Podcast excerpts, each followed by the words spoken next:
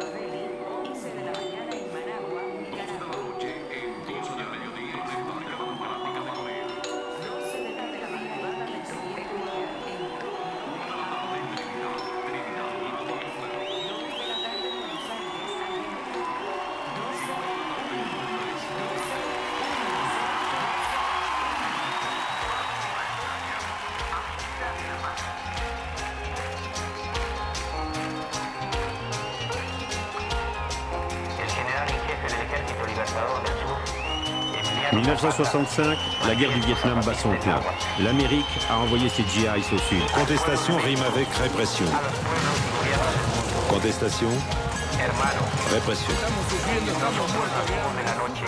Le cortège est protégé par cinq véhicules blindés et un hélicoptère. Ce sont aussi les premiers bombardements de l'US Air Force au nord. 65, c'est aussi la crise de Saint-Domingue. Cette mesure provoque une vague d'émeutes d'une ampleur exceptionnelle. 24 morts en 3 jours et des troubles. Échec d'un coup d'État toujours déclenché au palais de la De plus en plus, l'Amérique s'érige en gendarme du monde. Et Ben Barka ne cesse de dénoncer partout où il se rend l'impérialisme de l'Amérique et de ses alliés.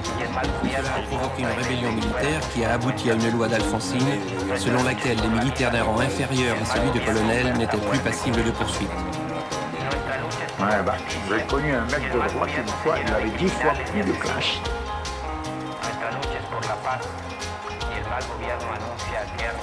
Washington est en feu. Les Noirs descendent dans la rue. Plus de 500 magasins ravagés, des quartiers entiers incendiés. Bilan 7 morts, 1200 blessés. Bienvenue à vous dans cette nouvelle session d'Abaton Rompu, magazine d'infos tous les mardis de 19 à 20h. Et avec moi dans les studios ce soir, Victor. Salut Victor. Bonsoir Hassan, bonsoir à toutes et à tous. Il est venu la semaine dernière, ça lui a plu, il est revenu.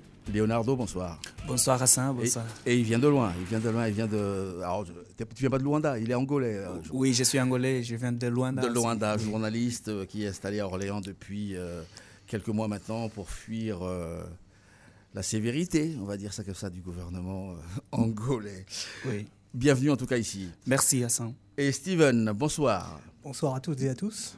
Steven, pour une chronique consacrée à cette expression du président Macron, le réarmement de la jeunesse, c'est ça? Ouais, réarmement démographique et de la jeunesse. Ah bah, tu, vas nous dire ce que tu en penses? Ah oui. Ah bah je crains le pire. à la fin de l'émission, nous entendrons une interview de Eva Kénard et Dorian Marchand, voilà, coprésident du Conseil régional de la jeunesse, CRJ Centre-Val de Loire. Le CRJ est une instance de la région, la troisième après l'Assemblée régionale et le Césaire, le Conseil économique, social et environnemental régional. 77 jeunes désignés euh, qui apportent des avis sur certaines politiques régionales. Le CRJ était réuni en session plénière le 13 janvier dernier. J'ai pu à l'occasion rencontrer les deux coprésidents qu'on entendra dans l'émission. Mais pour démarrer, tous les mardis, vous le savez, nous commençons cette émission avec la chronique de Mourad Guichard. Mourad Guichard, journaliste indépendant, pour sa chronique de décryptage de l'actualité. Aujourd'hui, nous parlons de la manifestation euh, contre la loi euh, immigration, dite loi Darmanin. C'était dimanche dernier, dimanche après-midi, à Orléans, et il y avait du monde.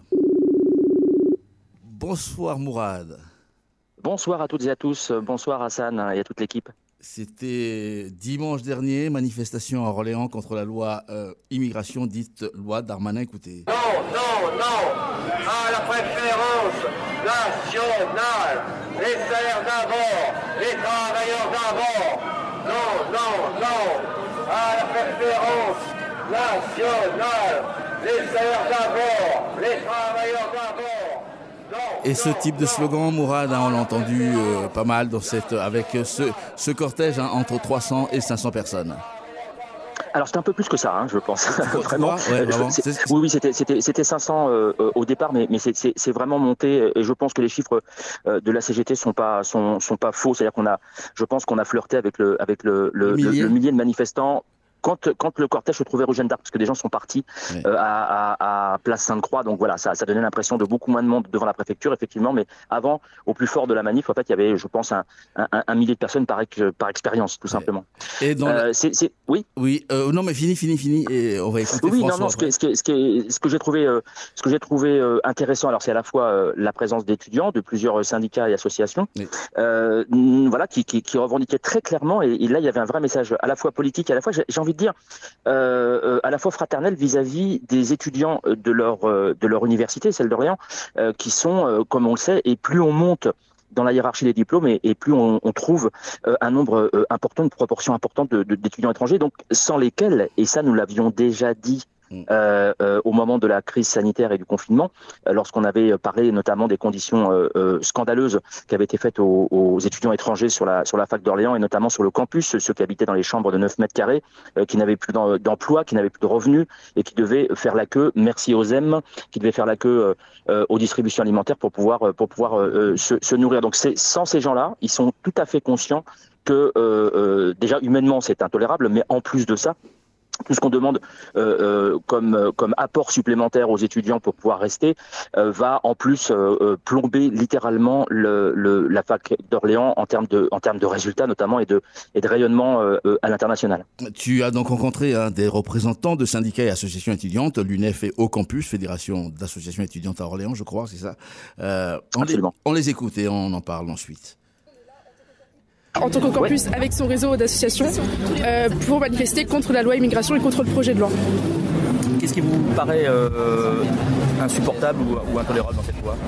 Alors pour nous, ce qui, en fait, nous, ce qui nous intéresse ici, c'est vraiment l'intérêt des étudiants en tant que fédération euh, étudiante. Euh, c'est vrai que cette loi est très injuste, notamment bah, vis-à-vis directement des étudiants étrangers, euh, dans le sens où ils payent beaucoup plus cher les inscriptions, notamment et surtout c'est une loi qui va toucher beaucoup les étudiants, même français en réalité, parce qu'en fait, beaucoup doctorants sont étrangers, 25 000, 25 000 euh, doctorants sont étrangers, et du coup touchent directement les étudiants qui ont cours avec du coup ces doctorants directement. Ce que, vous sous-entendez, c'est que si cette loi s'appliquait, elle un impact direct sur les, les résultats de l'université d'Orléans notamment Totalement. Actuellement, moi je prends mon exemple, par exemple, j'ai beaucoup de cours, j'ai trois étudiants, enfin trois professeurs qui sont doctorants et qui sont étrangers, qui sont du coup étrangers parce qu'ils ont fait leur cursus en France et qui sont restés après en France pour, pour du coup continuer leur thèse et du coup après enseigner aux étudiants français directement et étrangers. Donc en fait ça impacterait tout le monde directement.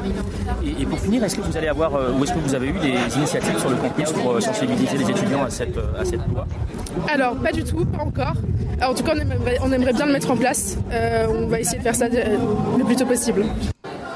Bonjour, je m'appelle Bastien, je suis militant à UNEF et aujourd'hui je me suis réuni avec de nombreuses autres associations contre la loi immigration en solidarité avec euh, de base les étudiants étrangers et immigrés impactés par cette loi, mais aussi tous les travailleurs en général sans papier ou immigrés qui sont directement touchés de plein fouet par euh, les nouvelles lois souhaitées par euh, Darmanin et la majorité gouvernementale dominée par euh, Macron.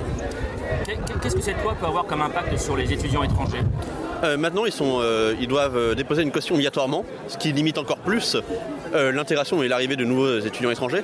Mais c'est surtout aussi le fait qu'ils n'ont, depuis des années, à l'UNEF, on milite pour qu'ils aient accès aux mêmes droits que les étudiants français, comme l'accès au CRUS, l'accès à des logements étudiants et à différentes bourses, ce qui leur est interdit. Et c'est un clou en plus dans le cercueil qu'on fait pour les étudiants, la situation des étudiants immigrés en France. On leur ferme de plus en plus de portes et quand on voit que la, par exemple dans le milieu doctorant, les étudiants étrangers occupent une très grande place, c'est ça permet à de nombreuses futures personnes qui pourraient s'intégrer en France et qui pourraient travailler ici. Mourad alors, ce qui vient valider ce que je, ce que je disais précédemment, euh, c'était vraiment euh, un, un, acte de solidarité. Alors, il y a, y, a, y a, un truc que, que, je trouve intéressant aussi dans ce qu'ils disent, c'est euh, qu'un sondage euh, bidonné, en fait, avait fait apparaître que 8 Français sur 10 soutenaient la loi d'immigration. Sauf que, euh, comme l'a fait remarquer un universitaire, Yann Biziou, pour ne pas le, le nommer, qui a, qui a, saisi la commission des, des sondages, le sondage a été mené alors que le, texte définitif de la loi d'immigration n'était pas encore en ligne. Donc, les personnes ont été interrogées sur un texte qu'ils n'avaient pas lu. Et là, on sent très bien avec ces deux intervenants que eux connaissent le texte et l'impact que ça va avoir sur la vie euh, réelle des, étudiants étrangers. Donc c'est doublement intéressant puisqu'ils savent euh, effectivement, eux, de quoi euh, ils parlent et de quoi ils en retournent. Nous allons écouter aussi un son que j'ai pu faire moi et parce que je crois que tu dois connaître cette personne qui dit des choses essentielles. Elle s'appelle Stéphanie et elle, ben, elle dénonce, écoutez, cette loi xénophobe et raciste et elle ne veut pas en rester là. Écoutez-la. On est sur des moments, c'est un petit peu comme sur d'autres lois, on ne peut pas laisser faire en silence. Donc on essaye de bouger. On est à un moment de bascule, sinon, pour vous Politiquement, bien sûr. Bien sûr. Je ne pouvais pas ne pas être présente. On est sur des moments, c'est un petit peu comme sur d'autres lois, on ne peut pas laisser faire en silence. Donc on essaye de bouger. On est à un moment de bascule, sinon, pour vous Politiquement, bien sûr. Bien sûr, il n'y a qu'à regarder la, réaction de l'extrême droite après le, enfin la longue, la longue euh, émission à laquelle euh, Macron a répondu à des questions. Enfin, le RN était ravi de l'ensemble des réponses qu'il a pu apporter. Donc euh, évidemment qu'on est à un moment de bascule, c'est dramatique. Et la réponse, elle est où? Dans la rue, avant, avant les urnes ou comment on fait là? Ce qui est certain, c'est que je pense qu'il ne faut surtout pas qu'on se laisse faire Peut-être que ça ne servira à rien, mais euh, au moins pour notre orgueil, euh, c'est impossible de lâcher. Voilà. Après. Euh, je reste, moi, une enfant qui a grandi, je suis née dans les années 70, j'ai grandi avec une perspective de progrès social, humain, de solidarité, d'antiracisme. Il n'est pas question que je lâche ça. Il n'est pas question que je lâche ça, dit Stéphanie Mourad. Oui, euh, c'est très intéressant ce que dit notre chère euh, Stéphanie, qui connaît très bien euh, ces sujets, qui connaît très bien ces tranches, ces tranches d'âge. Hein. C'est une travailleuse sociale acharnée.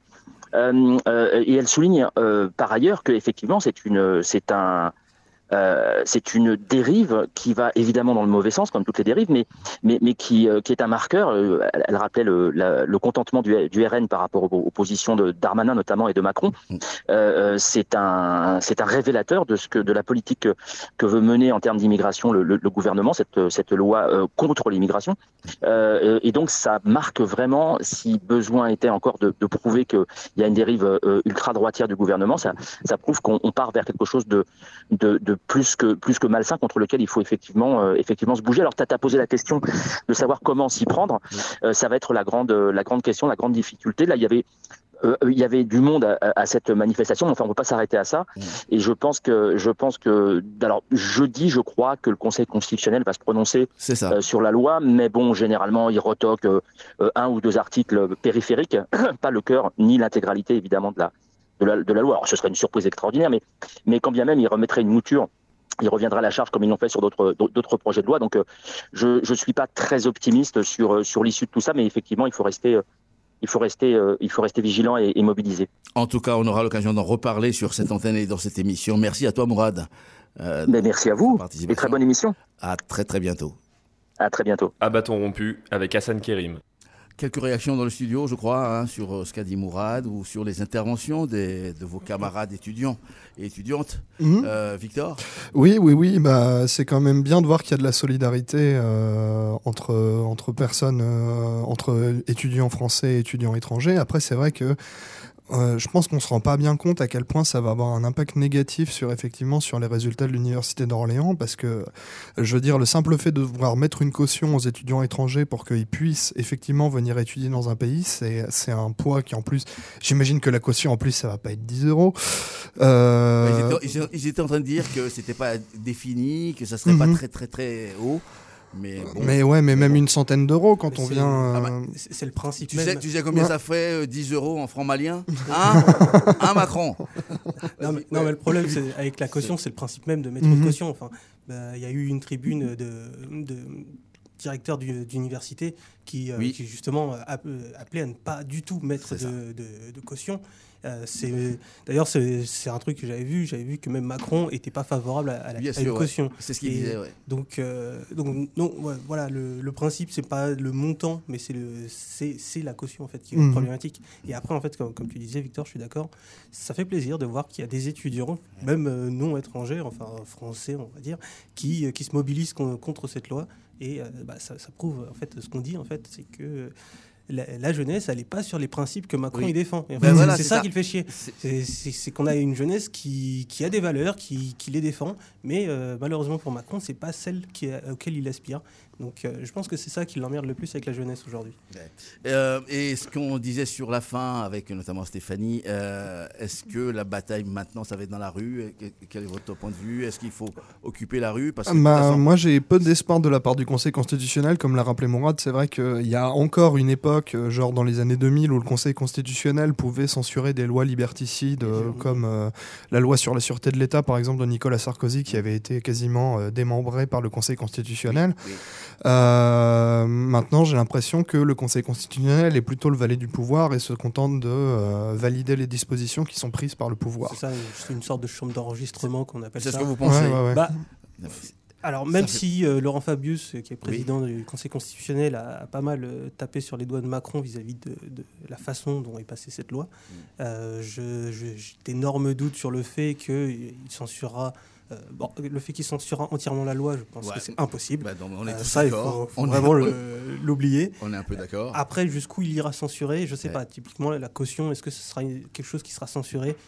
Peut-être, mais, euh, mais voilà, après, ça reste, ça reste assez, assez dur de se projeter sur ce qui va vraiment être censuré et ce qui va passer. Parce que, bon, il y a des mesures, euh, évidemment, euh, les, termes de préférence nationale, je pense que oui, oui, là vont sauter, mais c'est justement ce genre de d'appât qu'on met pour, pour avoir une loi au final. Mmh. Mais je reste, enfin, je, me pose toujours la question. On en a parlé dans cette émission euh, il y a quelques temps, mais je trouve ça assez particulier de la part et du président de la République et du ministre de l'Intérieur de faire voter une loi en se disant mais de toute façon on va passer devant le Conseil constitutionnel certaines parties vont être voilà monsieur c'est assez c'est assez bizarre mais c'est peut-être euh, la France comment il dit déjà la nouvelle euh, c'est le truc de Macron? Le macronisme c'est du Bon, bah, bref. Euh, il, y avait, il y avait dans la manifestation des jeunes qui, eux, en vivent vraiment de, continuer à occuper la rue. Ils étaient bien énervés. écoutez, écoutez-les déjà et puis on les, on les entendra à mon micro après.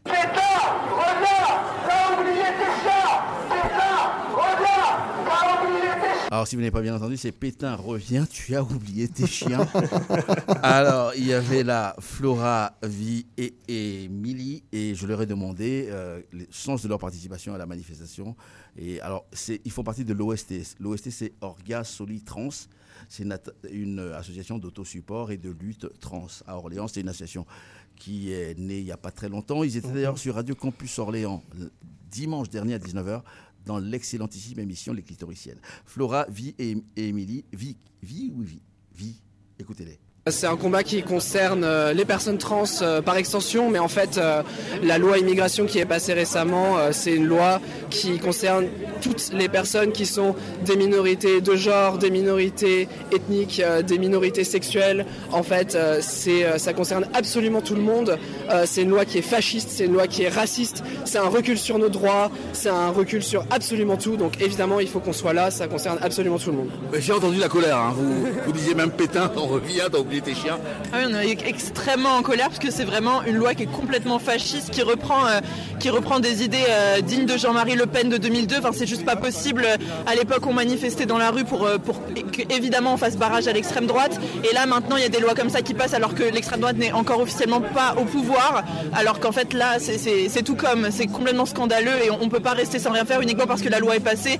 Et il faut toujours avoir de l'espoir, il faut continuer de lutter. Et, et on le fera pas en disant uniquement des des slogans, euh, des slogans assez, euh, comment dire, pas radicaux en fait. Il faut, il faut être radical, c'est absolument essentiel en ce moment. Qu'est-ce qu'il va falloir faire? Rester dans la rue? Ce qu'il va falloir faire, c'est à la fois, euh, bien sûr, rester dans la rue. Ce, qui les, ce qui les énerve beaucoup, c'est aussi les, mouvements qui ne peuvent pas contrôler par les appareils, par les, organes et tout. On a vu soit par les émeutes ou par le mouvement des Gilets jaunes. Ce qui les énerve aussi beaucoup, c'est les grèves. Il va falloir lutter à ces appareils-là et je pense que c'est nécessaire, bien sûr, qu'on construise un mouvement euh, social large et aussi beaucoup de gens qui soient aussi euh, soient migrés, clairement concernés par la situation. On va fermer, hein.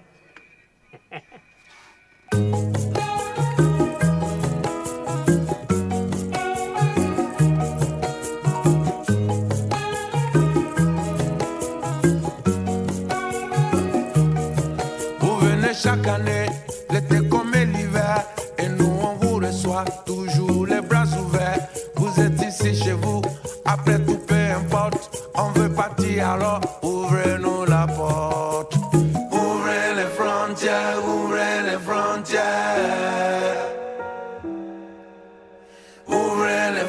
Ouvrez les frontières. Du Cap à Gibraltar, nous sommes des milliers à vouloir comme vous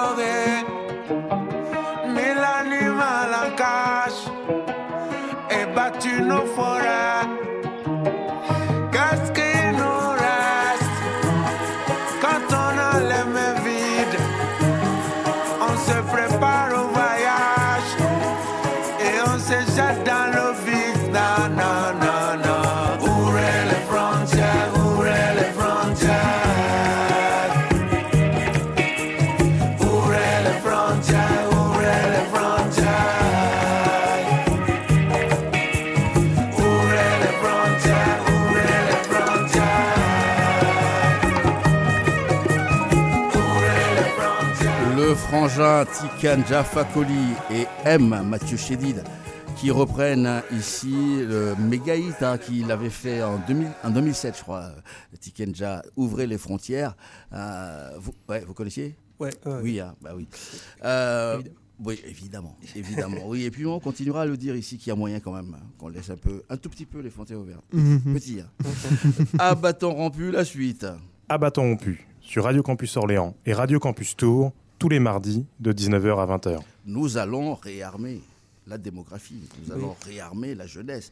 Monsieur Steven, Steven, alors c'est, alors, il a dit euh, Emmanuel Macron alors- lors des vœux, non?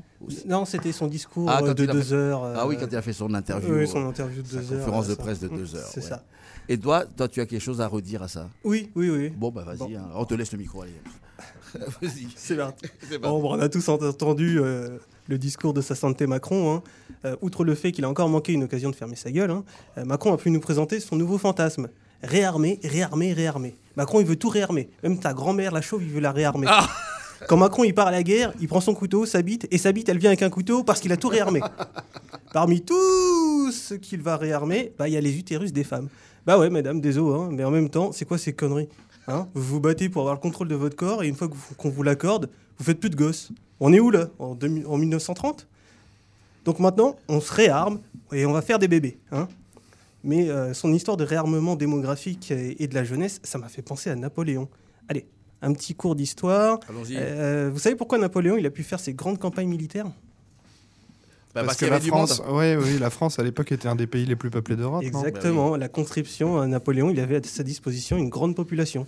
Donc sa stratégie, en fait, c'était d'arriver à la bagarre plus nombreux que ceux d'en face. hein. ce qu'on a appelé la loi Jourdan. Euh, alors, est-ce que j'irais ju- jusqu'à dire que Macron prépare le pays à la guerre? En même temps, vu les conditions de vie d'aujourd'hui, hein, t'es formé. 8 heures, petit-déj, avec euh, rien. Bah non, t'as plus les moyens. 9 heures, boulot. Ah bah non, euh, Pôle emploi propose plus rien. Midi, Et le... puis, et puis t'as- pas de transport. Et t'as pas de transport. Midi, le sandwich de la Croix-Rouge avec euh, Didier qui t'a filé 1 euro pour le café. Ah, il est sympa, Didier, quand même. 14h, manif, tu te fais éborgner par un flic violent et tu te fais condamner pour avoir dit oui pendant l'interpellation. 20h, tu rentres et oh, youpi, le chat fini- n'a pas fini sa boîte. Tu vas te régaler. Maintenant, euh, si Macron il veut se prendre pour Napoléon, je lui propose qu'on lui fasse aussi revivre la défaite contre Haïti. hein. Ça lui rappellera qu'un peuple Mhm. uni contre l'impérialisme est toujours plus puissant qu'un dictateur égocentrique. Enfin, je dis ça, mais le vrai problème, c'est peut-être pas tant les lubies de Macron, mais plutôt de savoir pourquoi la jeunesse n'a tellement- plus tellement envie de faire de gosses. Réchauffement climatique, augmentation de la pauvreté et de la précarité, racisme d'État, lutte contre les inégalités femmes-hommes, violences policières et j'en passe. hein. Malheureusement, euh, pour notre gouvernement, les, jeunes font des liens, cogitent et raisonnent. Faire des enfants, c'est peut-être plus la priorité des nouvelles générations. Macron, il ferait mieux de s'intéresser aux, pré- aux préoccupations des jeunes plutôt que de poser des, injonctions à procréer. C'est une jeunesse qui vit mieux aussi sa sexualité, hein, euh, qui ne voit plus en elle un moyen de se reproduire. Ce- C'est aussi des femmes qui se sont battues pour que les femmes ne soient pas juste un ventre disponible. Et si la natalité baisse, bah, c'est peut-être un bon signe en fait. Ça veut peut-être dire que la natalité commence enfin à être contrôlée par les premières concernées. On a une, une jeune génération qui prend des décisions pour lutter contre un monde plus juste, plutôt que de transmettre un monde injuste. Les bourgeois, c'est eux qui veulent faire des enfants. hein. Ça leur permet d'organiser l'héritage des richesses et de creuser les inégalités. Et nous autres qui héritons de la pauvreté, euh, il faut qu'on dise stop à ce système d'héritiers. Et tant, que ça, se- et tant que ça ne changera pas, tant qu'il n'y aura pas un minimum de justice, de justice sociale, je dis mal, euh, je trouve malvenu de demander aux jeunes de faire plus d'enfants. Plus le capitalisme sera sourd aux revendications, plus euh, ils vont contraindre les jeunes à la fureur. Le plan de Macron, il est grossier, voire simpliste. hein. Discipli- discipliner les jeunes autour de ce, de ce qui unit, le reste nous divise, donc il faut l'interdire. Il présente encore une vision réactionnaire de la démocratie, une république faite de symboles devant lesquels on baisse la tête avec respect. Ce, ce bourrage de crâne, c'est le reflet d'une vision autoritaire du pouvoir, d'un exécutif pas fichu de laisser une place à ceux qui vont vivre de plein fouet les crises à venir. Cette nouvelle génération ne se laissera pas faire. Ces individus infusent, euh, ces idées infusent dans la société, et ce n'est pas le réarmement de symboles qui arrêtera ce grand mouvement de révolte à venir. Au fond, le plan de réarmement de Macron, c'est la reconnaissance d'une faiblesse. Nous l'avons acculé. Avec les mobilisations, les demandes démocratiques, démocratiques, sociales et citoyennes, nous l'avons poussé à se réinventer, à choisir son camp et à mettre fin à l'imposture du en même temps. Son nouveau gouvernement en est la parfaite preuve.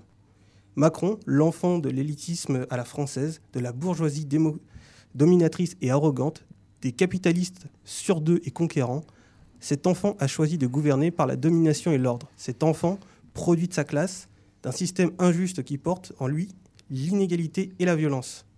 Résultat de tout ça, j'ai pas de gosse, mais j'ai bien envie d'en corriger un. Merci de m'avoir écouté. bravo, bravo, bravo, bravo. Euh, C'est moi où j'ai l'impression que tout ce que pro- pro- propose le président de la République, ça ne te va pas. bah, s'il Mais proposait il faut- quelque chose de bien, c'est pas ma faute. Mais il faut dire, il faut dire que tu n'es pas le seul non plus, Victor. Euh, petite anecdote aussi euh, comme ça qui me revient. euh, il y a quelques années, enfin il y a maintenant une dizaine d'années, je crois, quelque chose comme ça. Il y avait un médecin qui se posait la question pourquoi il y avait plus de varices en France qu'ailleurs en Europe. Et en fait, effectivement, il y avait un, un taux de varices qui était plus élevé Ouais. en France qu'en Europe. Et en fait, il a remonté les arbres généalogiques de tout le monde. Et en fait, il a découvert que ça venait des, gue- des guerres napoléoniennes. Sérieux? Oui, parce qu'en fait, pendant les guerres napoléoniennes, le fait d'avoir des varices, en fait, rendait inapte à la marche Oh, longue. ça, ouais. Et donc, du coup, les personnes n'étaient pas conscrits. Du coup, pendant les guerres napoléoniennes, tous ceux qui n'avaient pas de varices étaient envoyés au front.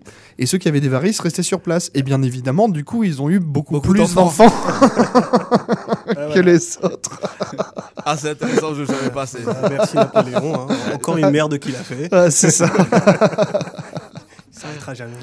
Ben, bravo, dans quelques minutes, on va mm, partir à la découverte, à la rencontre de, des coprésidents euh, du CRJ, euh, Conseil régional pour la jeunesse au centre Val de Loire, Eva Kénard et Dorian Marchand. Mais avant, un peu de musique.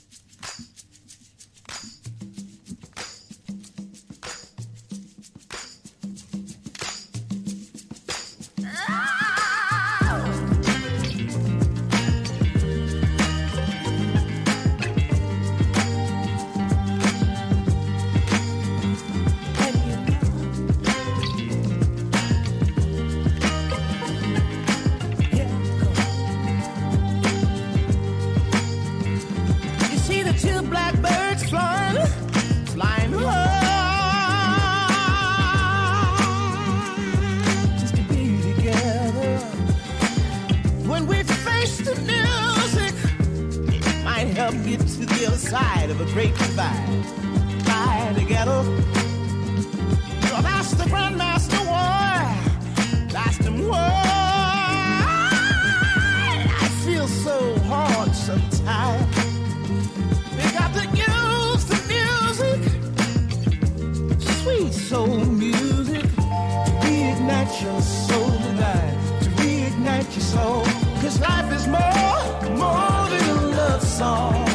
more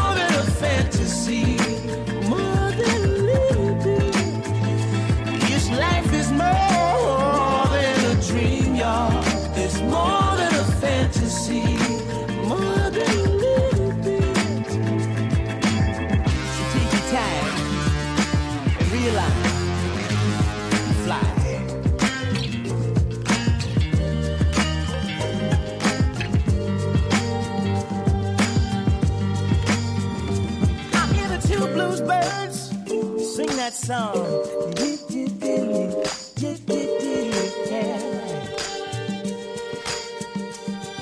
My respects to the Grandmaster for the line. Such a pretty thing, how the melody abides. But life is more, more than a love song. It's more than a fantasy, more than. This life is more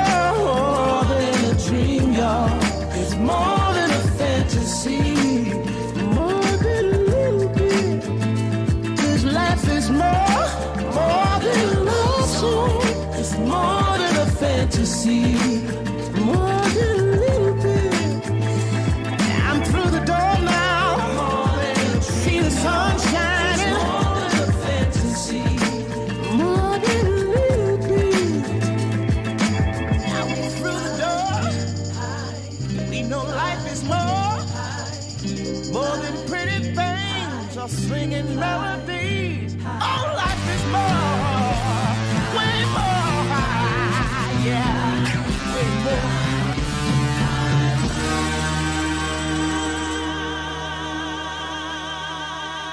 Why, when the thunder sounds and you see the lightning almost touch the ground, you hear a voice sometimes by any child sing, Fly together.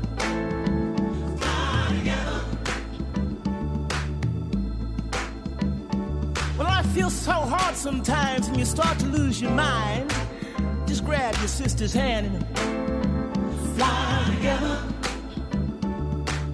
Black Puma, show 'em how.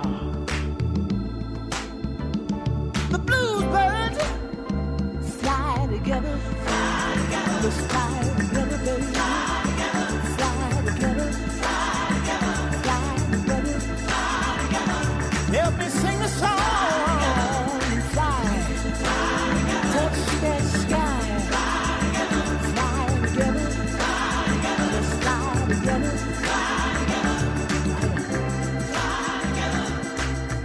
Ce son si groovy est celui des Black Pumas, des super Black Pumas. More Than a Love Song à l'instant sur Radio Campus Orléans et dans et Radio Campus Tour et dans Aba- euh, Abattoir rompu, c'est ça, c'est ça le titre. À bâton rompu avec Hassan Kérim. C'est moi. Euh, le 13, hein, je vous disais, c'était le 13, oui, le 13 janvier dernier, le CRJ, le Conseil régional jeunesse, Centre-Val de Loire, était réuni en session plénière, euh, pas loin d'Orléans, à la chapelle Saint-Mamin, pour discuter des sujets euh, qui vont proposer aux, élus du Conseil régional. Je vous disais euh, que le Conseil régional de la jeunesse est une instance de la région hein, et qui, euh, ils sont 77 jeunes qui apportent des avis sur certaines politiques régionales. Eva Kénard et Dorian Marchand euh, en sont les coprésidents. Il y a toujours un, il y a un président et une vice-présidente, euh, et une coprésidente, pardon. Euh, Attention au glissement. hein. Bien sûr, bah oui, c'est terrible, terrible. Je- en le disant, je me disais, c'est terrible. Donc, deux coprésidents. Je les ai rencontrés, justement, euh, à, à cette occasion. Écoutez-les. Euh, en fait, on, on s'inscrit euh, par rapport à notre département et par rapport à notre euh, âge aussi, enfin département, âge et catégorie euh, étudiant, euh, apprenti, enfin euh, dans la vie active ou euh, élève. Et on est tiré au sort par rapport à ces catégories-là. Vous parliez d'âge. euh, Eva, c'est quoi l'âge? Le CRJ, du coup, ça va de 15 à 28 ans. Euh, donc c'est très large. Hein, c'est, on parle vraiment de deux, enfin de plusieurs jeunesses, c'est pas seulement une jeunesse. Euh, comme le disait Eva, enfin voilà, il y a des, y a des, il y a des lycéens, il y a des jeunes qui sont étudiants. moi-même, je suis étudiant. Il y a des jeunes qui sont de la vie active, comme comme Eva par exemple. Il y a des jeunes qui sont apprentis. c'est ça qui est vraiment très large au CRJ et c'est ce qui fait, nous, nous le croyons en tout cas, une force au sein de notre instance, c'est qu'il y a vraiment une diversité des jeunesses en région Centre-Val de Loire. Dorian, vous êtes étudiant en quoi? Moi, je suis étudiant du coup en sciences politiques. Enfin, je fais du coup la transition écologique au sein d'une école qui est à Lyon et j'ai fait du journalisme aussi.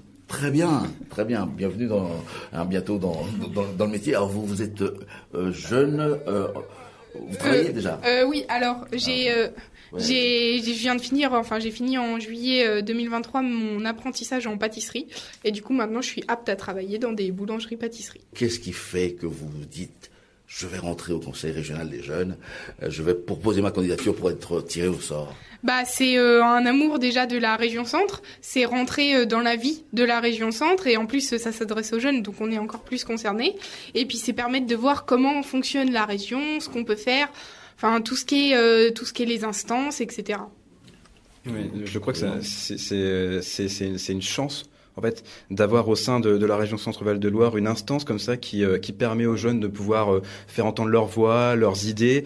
Et euh, trop souvent, on dit oui, les jeunes ne s'engagent pas assez, ne investissent pas assez. Et là, ici, avec avec ce Conseil régional de la jeunesse, c'est la possibilité vraiment de pouvoir contribuer concrètement avec les élus régionaux, avec les acteurs à la co-construction de, politiques publiques régionales et donc d'améliorer, j'ai envie de dire, le quotidien des jeunes en région centre. Ma question, c'est mais tous les jeunes n'ont pas envie de faire ça. Il y a un petit truc quand même. Oui, bah après c'est de la volonté. C'est on, aime on aime euh, être euh, pas bénévole, mais enfin c'est un peu ça aussi. On, aime être dans l'action, euh, dans le dans le fait de s'engager. C'est c'est vraiment l'engagement et on le voit encore cette année. à la rentrée, il y avait une 160 candidatures. C'est énorme. Il y a 77. Enfin on est censé être 77. Cette année, il y avait 50 places à pouvoir. Ça fait un tiers euh, de places à pouvoir que de jeunes qui, ont candidaté. Donc vraiment, on voit qu'il y, a, vraiment cette sensation d'engagement. Et c'est louable.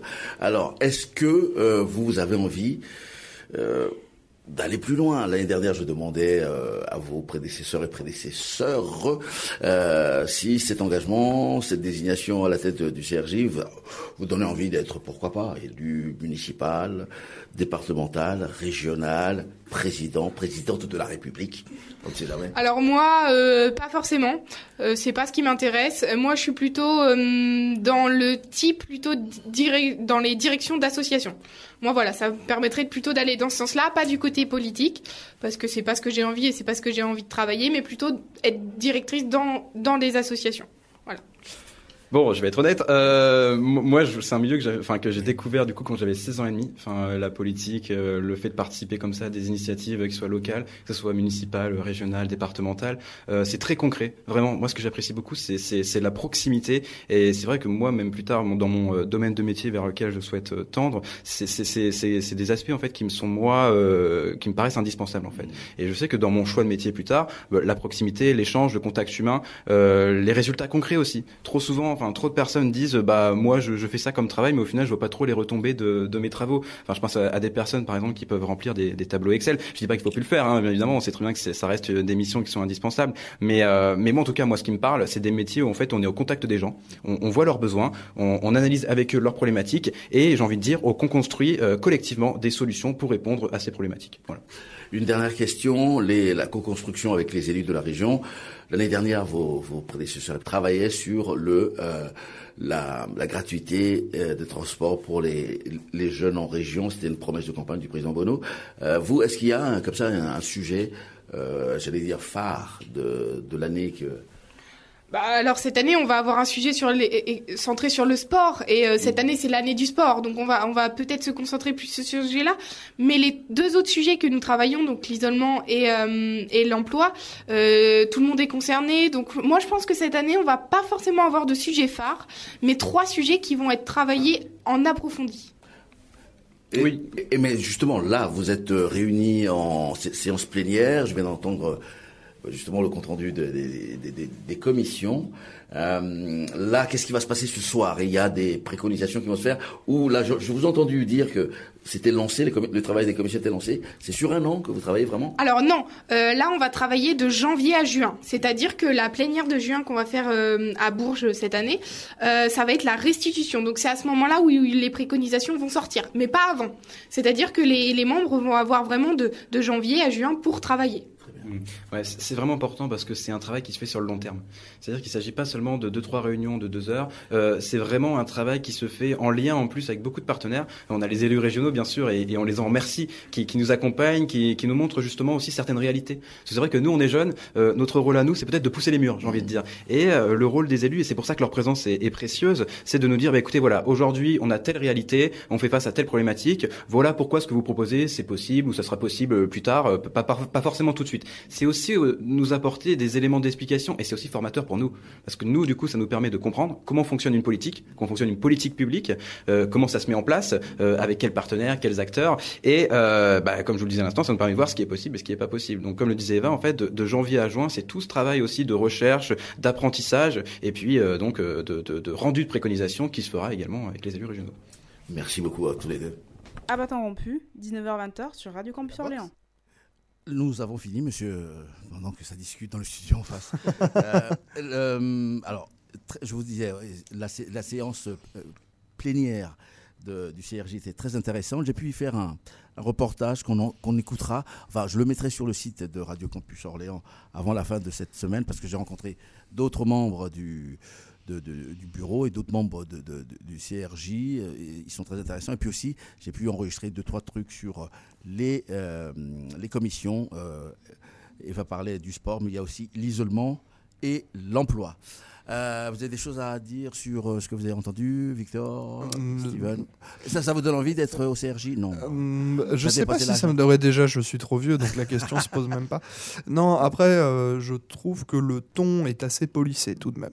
Oui, enfin, en tout cas, dans la façon qu'ils ont de, de, communiquer avec toi, on sent que c'est des, des, personnes qui, même si jamais elles n'ont pas forcément eu de média training, ont déjà acquis les réflexes euh, politiciens de façon de s'exprimer ou de choses comme ah, ça. Ah, détrompe-toi, hein, parce que j'ai entendu des gens qui, enfin, des, des, des, jeunes qui étaient plutôt cash aussi. Ah bon? Dans le CRJ. Ah oui, bah oui, tant oui. mieux.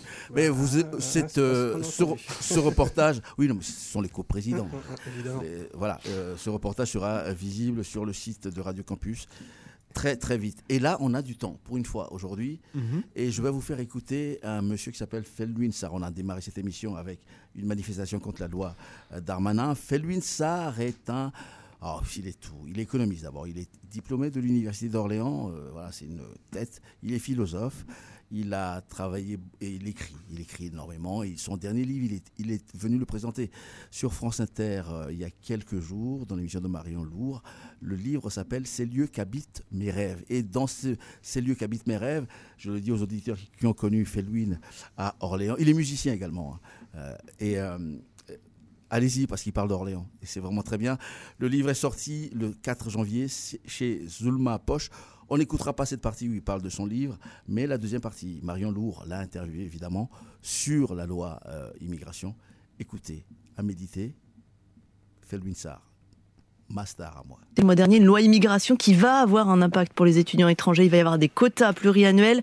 Les frais de scolarité seront majorés pour les étudiants étrangers. Et ceux qui demandent un titre de séjour étudiant, ils devront déposer une caution.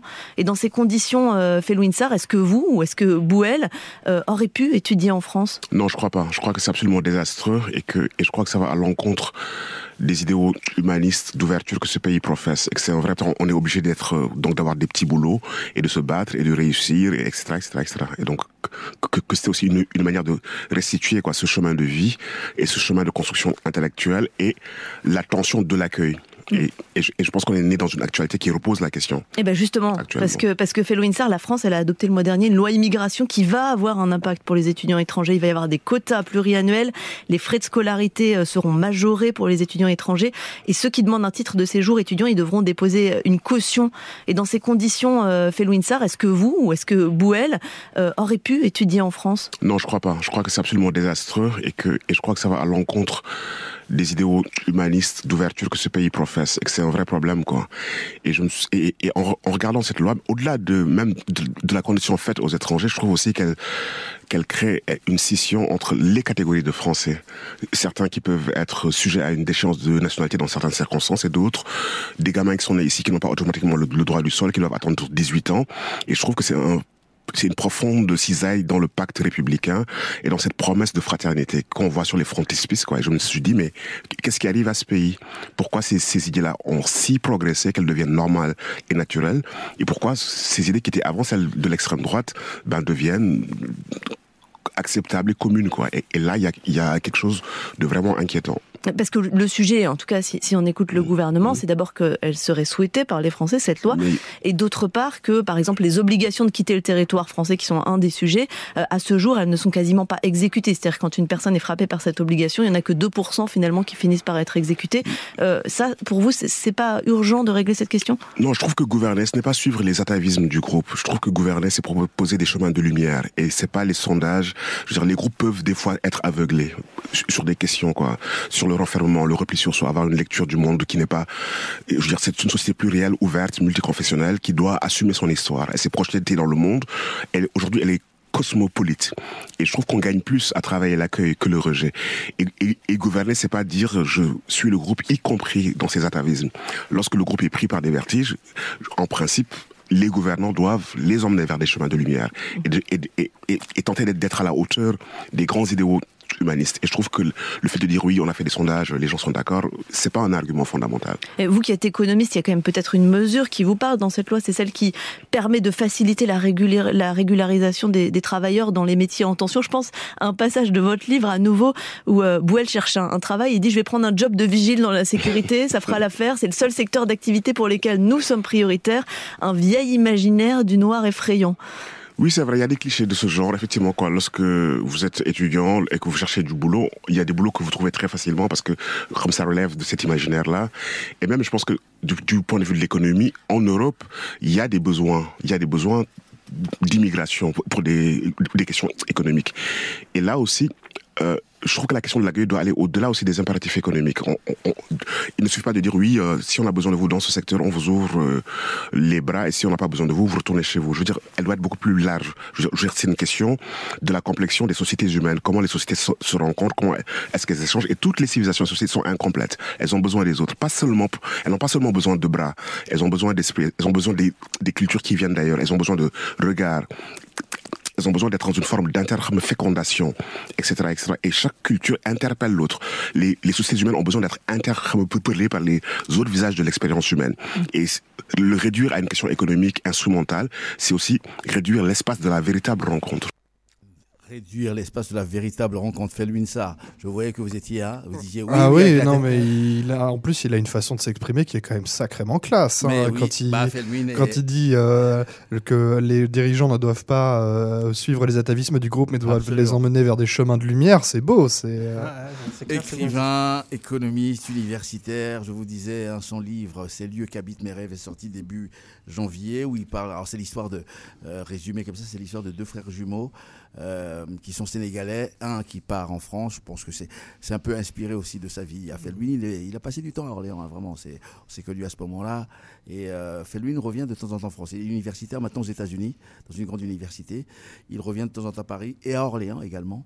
Je vous promets, les jeunes, que un jour je le ferai venir dans ce studio. J'ai très envie Ah que, bah avec plaisir. que vous échangiez avec, avec lui. Et, et ce que j'aime beaucoup aussi, c'est que justement, il a, il en parle et en disant que voilà, la question de l'immigration, c'est pas aussi- uniquement le prisme du travail, parce que ça, c'est Mhm. quelque chose que je, je regrette beaucoup, c'est que dans cette séquence de l'immigration, on a beaucoup parlé de travail, utilité de l'immigré. L'utilité. Et voilà, et en, en- en termes, en disant voilà, c'est comme un outil dont on a besoin, et si on n'en a pas besoin, ben, il ne sert à rien. Ouais. Mais voilà, et justement, j'aime bien le fait qu'ils reviennent à ça et qui là-dessus en disant que les étrangers, c'est pas juste des, des statistiques, c'est pas juste des besoins, c'est aussi, euh, bah, comme il a dit, de, ça interpelle euh, euh, les humanités, ce genre de choses. Enfin, Mhm. Voilà, c'est ça en fait, c'est que on- pas que des travailleurs qui viennent, euh, qui viennent immigrer en France.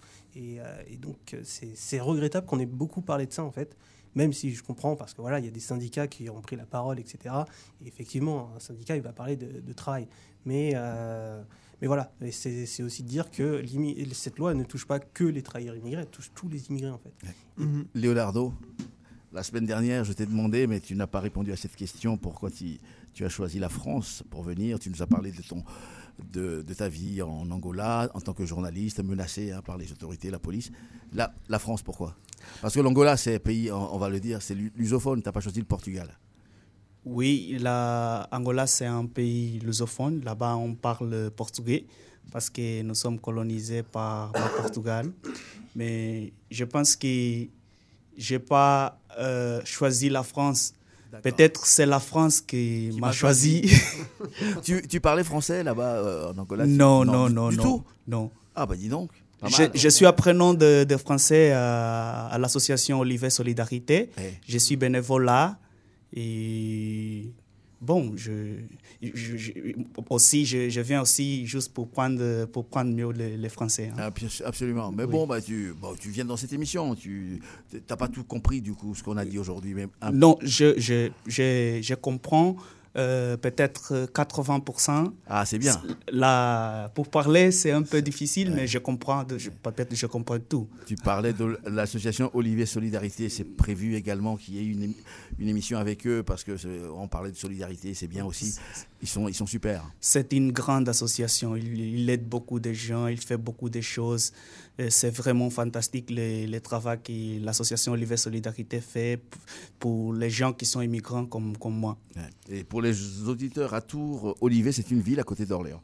Et euh, Olivier Solidarité, c'est une association. Il y a beaucoup de personnes âgées hein, qui, qui, vous aident. Hein. Oui, oui, oui, oui. Il y a beaucoup de, de gens qui sont âgés mais ils sont très patients parce que les Français, c'est pas facile, c'est très difficile, mais ils sont là pour nous aider à mieux parler. Et c'est vraiment fantastique. Et remercie beaucoup à ma maîtresse, elle s'appelle ma formateur, parce que là, nous ne sommes pas des élèves, nous ne sommes pas des étudiants, nous sommes apprenants. Et les gens qui nous aident à, qui nous aident à, parler, ils sont notre formateurs. Carmel, Marie, Bernadette, merci beaucoup pour votre effort, pour votre, pour votre travail. Voilà, c'est fait. Et, et surtout, on viendra avec un micro. Voilà, comme ça, on, va, on fera une, un reportage pour Abaton Rompu. Abaton Rompu, terminé pour euh, ce mardi. Mardi prochain, je ne sais pas du tout de quoi on parle. Mais de toute façon, suivez-nous sur les réseaux sociaux aussi, hein, notamment le Facebook. On, vous donnera le programme. Euh, à moins que vous ayez des choses à rajouter maintenant, messieurs. On, non, pour l'instant, pas, pas spécialement. Euh, J'en reviendrai, mais avec d'autres actus. Des choses à annoncer. Oui, on a, on a oublié de dire également qu'il y a eu une manifestation parce qu'on l'avait fait, euh, on en avait parlé euh, pour contre l'ouverture du, centre de voilà de, rétention administrative. On salue également ces personnes hein, qui sont retrouvées, une centaine. Voilà. Alors, sur Radio Campus, normalement, c'est Raidon, on les attend. Ils ont encore 10 minutes pour arriver. Euh, surtout, il y a un programme musical plus de jazz à 21h. À Bâton plus, je vous disais, euh, revient la semaine prochaine, mardi.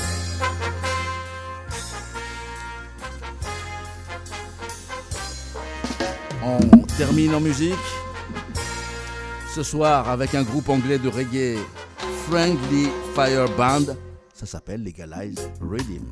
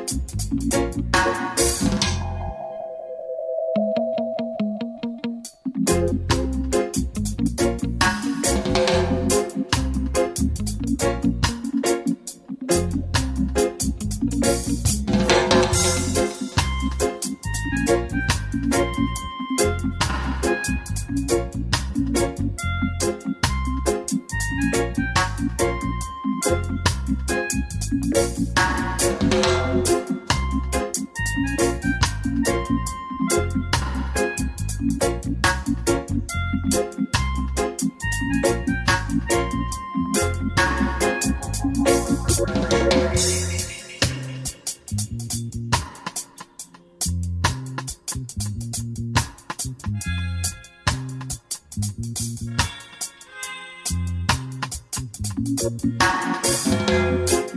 you.